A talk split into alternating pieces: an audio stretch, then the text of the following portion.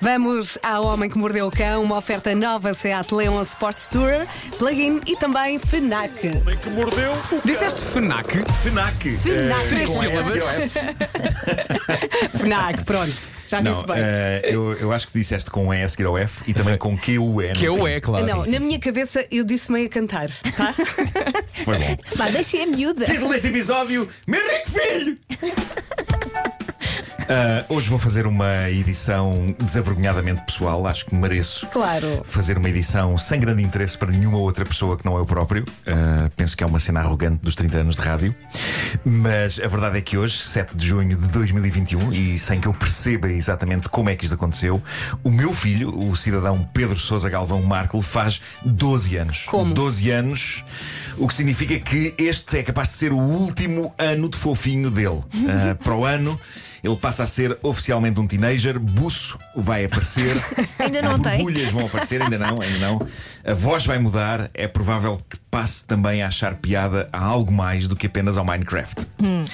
Mas eu ontem, em conversa com a Ana, mãe do Pedro, é que, é que me lembrei do pormenor da voz. Eh, eu acho que ainda não tinha processado a ideia de que, de facto, como manda o crescimento e as leis da vida, ele está prestes a deixar de ter a voz que tem hoje. É um fenómeno que o mundo inteiro pôde presenciar em comunhão em coisas como Harry Potter, em que num filme o Daniel Radcliffe tem voz de menino e no outro tem voz de senhor. Ou na Guerra dos Tronos, em que acontece o mesmo ao ator que faz de Bram Stark. O Isaac Hampstead Wright Que num episódio fala assim No outro já fala assim E, e, caramba, eu lembro-me de pensar Então mas quem é este agora? Era o garoto, tinha crescido Não há uma Garoto. altura em que a voz faz assim umas repiengas. Faz, Ah, faz, faz, é senhor. péssimo Na isso. mesma frase. É. É péssimo Ah, fala assim Eles não sabem muito bem o que vai sair, não é? É isso, é isso.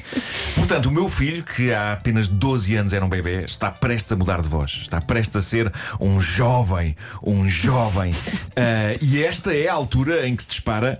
O mais acertado clichê de sempre, quando virem alguém dizer passa tão rápido, asseguro-vos que não é só uma coisa que se diz, é a mais pura, a mais filha da mãe de verdade. Ah, passa de facto muito rápido e é um processo interessante. Ah, quando o Pedro era bebê, ele, eh, como acontecerá com inúmeros bebés de inúmeros pais que nos estão a ouvir neste momento, dava-nos noites de puro inferno. Eh, sofria de cólicas, chorava noites inteiras e eu, tal como inúmeros pais antes e depois de mim, achei por momentos que iria enlouquecer. Eu ainda Eh, estou nessa fase. Pronto, eh, eu questionei várias vezes se eu estaria preparado para, para aquilo, eh, ou, ou- ou se o cansaço de tantas noites mal ou não dormidas não iria deixar cicatrizes para a vida. E é então que o tempo se encarrega de uma magia muito peculiar. Eu diria que. Todas as noites, todos esses anos depois, eh, todas essas noites estão concentradas numa espécie de minúsculo comprimido de memória. É um comprimido chamado. Houve algumas noites em que ninguém dormia, mas pronto. Deixa, deixamos de nos lembrar que foram várias noites, passa a ser apenas uma coisa que aconteceu. O, e o que fica em grande número são as partes boas. Eh, começar pela primeira vez que eu vi o meu filho. E descansem que não vou começar aqui e relatar todos os 12 anos da existência dele. Eh, Olha, mas é dia. bom ouvir essas palavras. Mas pronto, mas eu acho que sim, que as pessoas têm que Sim. saber que não é o fim do mundo. Mas vais contar histórias dele, peripécias dele? Não, vou, vou- já vou, vou- vou lembrar o, o momento em que eu o vi pela primeira vez. Porque eu, eu não pude assistir ao parto, porque não foi parto natural, foi cesariana, por questões de que tinha que ser, não por opção ah, da Ana. E, e, portanto eu estive eh, metido numa sala de espera do Hospital São Francisco Xavier durante horas, sozinho, até que me trazem o Pedro para, eu, para, para a gente se conhecer, não é? Para, para ele me conhecer e eu conhecer a ele. Ah, e era lindo, apesar de ser feio. Ah, ele, tinha, ele tinha saído de dentro da mãe há pouquíssimo tempo, Oh. portanto tinha um ar roxo, ah, tinha um ar confuso, tinha os olhos esbugalhados, era menos um ser humano do que uma espécie rara de anfíbio, mas era a minha espécie rara de anfíbio e por isso adorei-o desde esse primeiro instante. E entretanto, o Pedro eh, cresceu neste meio e desde muito pequeno que nas férias vem aqui à rádio e eu achei que hoje era interessante recordar alguns momentos delirantes do meu filho nas manhãs da comercial. E- Bora! E, primeiro tem aqui o dia em que ele, com orgulho, eh, cantou a canção do arco-íris em direto. Eh, naquilo que foi, atenção, naquilo que foi uma benesse que essa grande vedeta Pedro Marco nos deu. Eh, Elsa e Vera, vocês não estavam cá ne- nesse, não. nessa altura, mas o Vasco está aí, lembra-se? E Não sei, Perfeitamente. se- não sei se te lembras que que quando nós lhe pedimos para cantar mais, ele disse que não. Não. E tentámos suborná-lo e mesmo assim não. Ai, Eh, adoro. Ele só ouvir. veio cá para isto. Já ele tinha. Ele tinha para aí 3 ou 4 anos. eh, à volta disso. 4 anos. Podemos ouvir? Vamos a isso, vamos a isso. Bom dia, 10 e 14.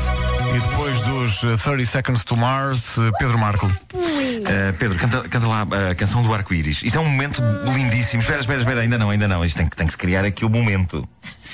Vá, atenção, senhoras e senhores, de Pedro Marco, a canção do arco-íris.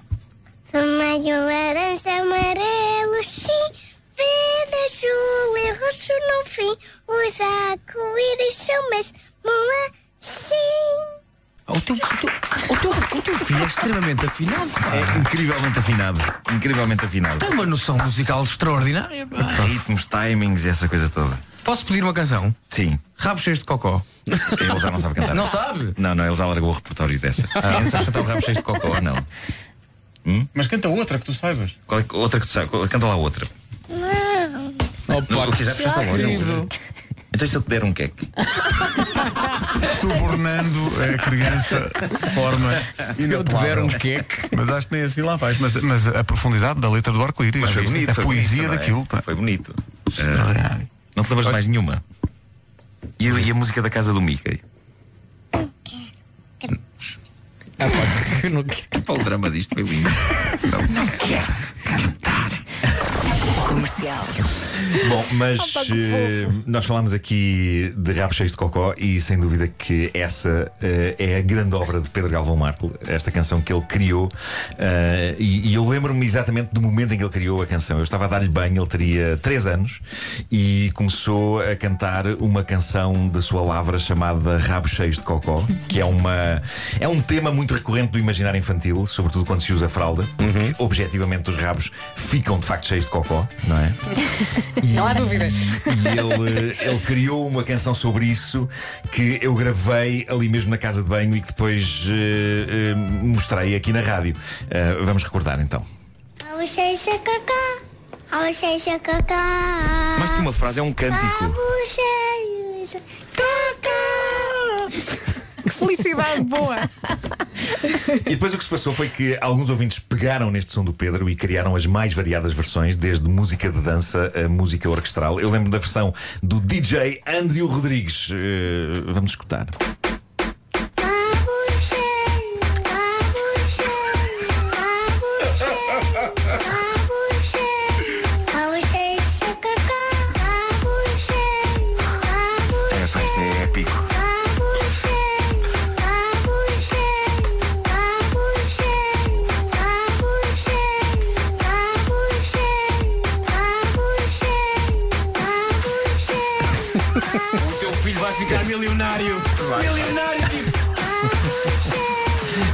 Isto é potentíssimo, isto dança-se bem. Eu dançava isto, desculpa.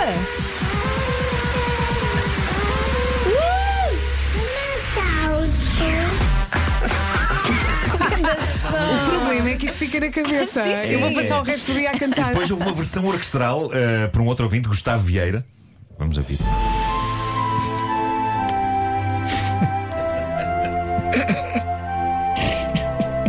Isto entrava no Senhor dos Anéis. Era, era. Completamente, sim. Completamente, sim.